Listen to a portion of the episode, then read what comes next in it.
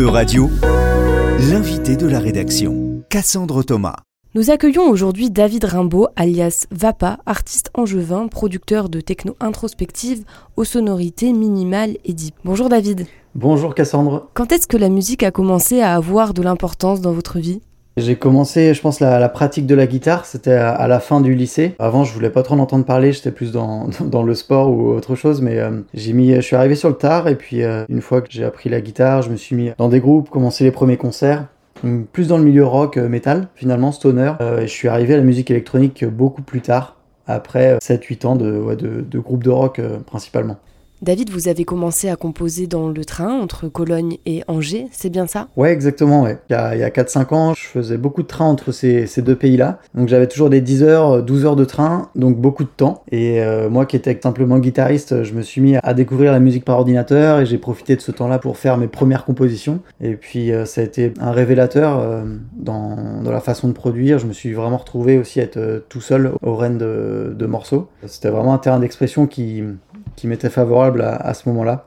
Et comment on la ressent, l'influence allemande dans votre musique? C'est en Allemagne que j'ai vraiment découvert ce, style de musique. C'est en, en, allant voir des concerts, en allant euh, dans, des, dans des clubs, euh, voir comment ça sonne, euh, les, les, sons qu'ils ont. les systèmes son aussi sont incroyables. Donc j'ai appris plein de choses là-bas. Et c'est plus sur le son club, donc les, les basses, les, les, batteries, les, les, les kicks. moi j'avais jamais composé de cette façon-là. J'étais beaucoup plus traditionnel sur de la, sur de la mélodie, sur de la guitare, euh, même des, arrangements de morceaux assez traditionnels.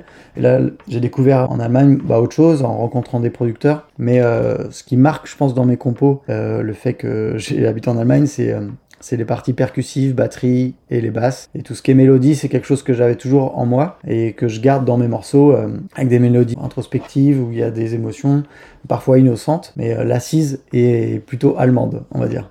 C'est quel genre de style musical que vous écoutiez en Allemagne et comment est-ce qu'on décrit votre genre musical aujourd'hui? En Allemagne, il y a une forte scène euh, bah, techno euh, forcément, mais euh, aussi tech house, donc tout ce qui est tout ce qui est plutôt dansant avec beaucoup d'éléments percussifs devant, et mélodique techno.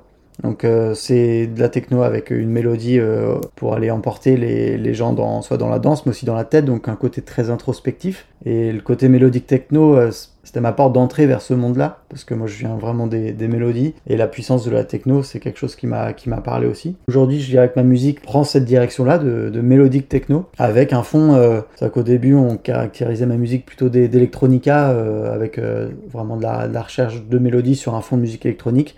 Mais voilà, aujourd'hui, je pense que ça va plus faire de la, de la mélodique techno, parce que je pense que le, ton s'est durci avec les, les années. Est-ce que vous pouvez nous décrire ces fameuses scènes allemandes, très techno, très internationales? Déjà, la, scène allemande dans ce style de musique est, euh, florissante. Euh, il y en a énormément d'artistes qui tournent. Après, il y a énormément de clubs et énormément de possibilités de jouer en Allemagne également. Et, euh, après, j'avais la chance d'être donc à Cologne, qui est une des trois grosses villes de la techno en Allemagne, avec Hambourg, Berlin, au centre de l'Europe aussi. Donc, il y a toute une scène européenne qui vient jouer dans les clubs à Cologne. Donc, je dirais qu'il y, a toute la scène allemande qui passe, ça c'est sûr et euh, les pointures internationales également euh, euh, qu'on a la chance de voir. Et vous avez d'autres sources d'inspiration européennes? Ouais, je pense que c'est assez ancré en moi parce que j'ai étudié en, Hongrie à Debrecen, donc j'avais découvert aussi des musiques assez différentes là-bas. J'étais parti en résidence d'artiste aussi il y a deux ans en Pologne, où j'avais écrit notamment quelques morceaux qui sont sortis sur mon EP aussi Fenloer. Enfin ouais, je, je pioche pas mal d'inspiration euh, à travers euh, bah, en fait à travers déjà les moyens de transport c'est quelque chose que j'aime beaucoup pour composer. Et puis une fois sur place voilà, c'est hyper inspirant euh, de rencontrer du monde aussi rencontrer essayer de parler d'autres langues. Il y a beaucoup de choses qui se traversent et la musique permet d'exprimer tout ça. Vous avez habité en Hongrie, vous êtes passé par la Pologne et vous avez vécu en Allemagne. Est-ce que vous parlez toutes ces langues? Alors je parle, euh, je parle pas hongrois. Je me suis démerdé en, anglais là-bas. C'était, déjà un challenge pour moi à l'époque. Et euh, polonais euh, non plus, à part quelques quelques mots de soirée, on va dire.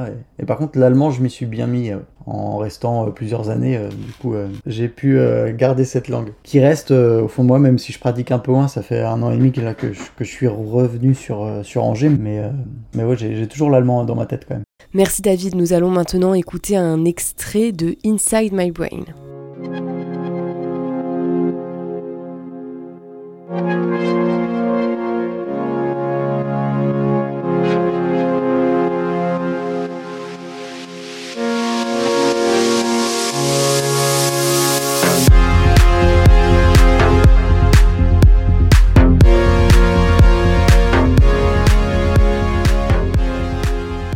C'était un extrait de Inside My Brain de l'artiste Vapa que nous recevons à E-Radio. Et rien qu'à l'oreille, on devine que la musique est un moyen d'introspection. Euh, ouais, bah totalement. La plupart du temps, je suis tout seul. Donc euh, c'est vrai qu'on est vite euh, dans sa tête à exprimer ce qui se passe au fond de soi-même. Je passe énormément de temps à faire ça, donc je, je, vais chercher ouais, quelque chose qui me fait du bien dedans. Et puis ah bah, ouais, il n'y a pas une journée qui passe sans que il y a une petite idée qui passe, ou il y a un début de morceau, ou voilà, c'est ultra omniprésent dans, mon quotidien. Donc ça me fait du bien. VAPA, c'est V-A-P-A en majuscule pour vous n'avez pas d'avis. Vous nous expliquez le sens de ce nom de scène. Est-ce que vous recherchez à provoquer quelque part euh, le public avec euh, ce nom?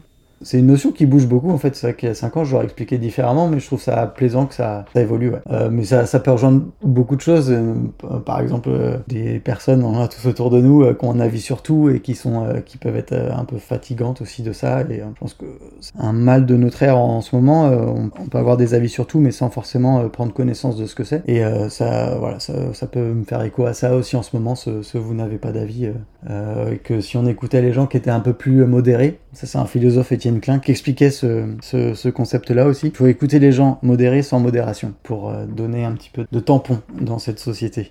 En préparant cette interview, j'ai beaucoup lu Vapa, c'est Rimbaud et Rambo dans le même nightclub. Bah euh, c'est les transmusicales qui me, quand j'ai fait les transmusicales il y a un an et demi, ils m'avaient, euh, c'était leur description. Et c'est vrai que c'était rigolo. Euh, donc euh, Rimbaud, c'est donc mon nom de famille, mais c'est, c'était un petit clin d'œil aux, phrases poétiques que j'ajoute dans mon live. Donc j'ai, j'ai des punchlines qui arrivent comme ça, qui, qui permettent de, bah, de retourner un peu le cerveau, de faire réfléchir. Euh, voilà, les gens font ce qu'ils veulent, mais en tout cas, il y, a des, passages dans, dans, le live qui est, qui est inspiré de poésie ou, de, phrases inspirantes. Et le, bah, le Rambo, c'est pour le côté euh, allemand euh, hypercute euh, par, les, par les sonorités club que, j'ai. J'aimais bien cette fusion de Rimbaud, Rambo ensemble. Ça donne ce que je fais.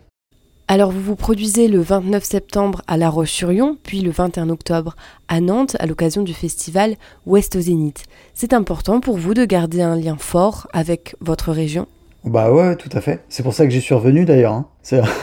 En, voyageant, euh, en beaucoup, on se rend compte que c'est plaisant aussi d'être de retour à ses racines. Donc euh, bah ouais, trop content déjà d'avoir des dates dans le coin.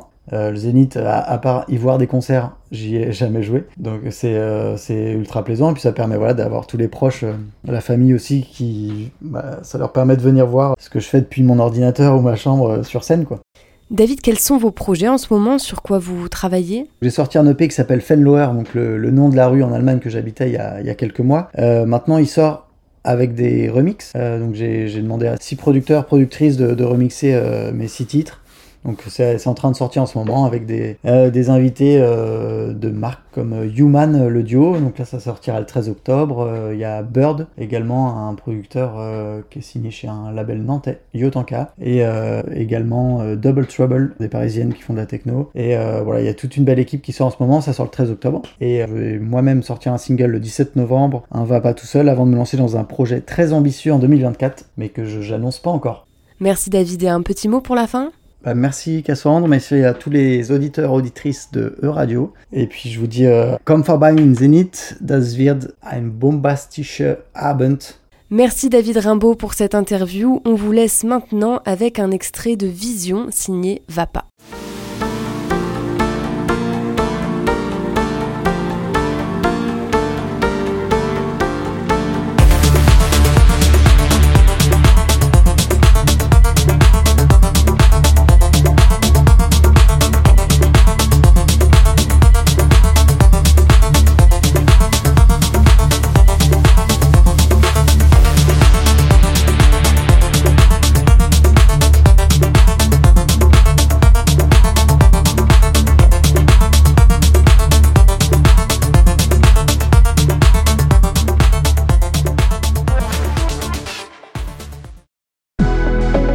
Radio vous a présenté l'invité de la rédaction. Retrouvez les podcasts de la rédaction dès maintenant sur euradio.fr.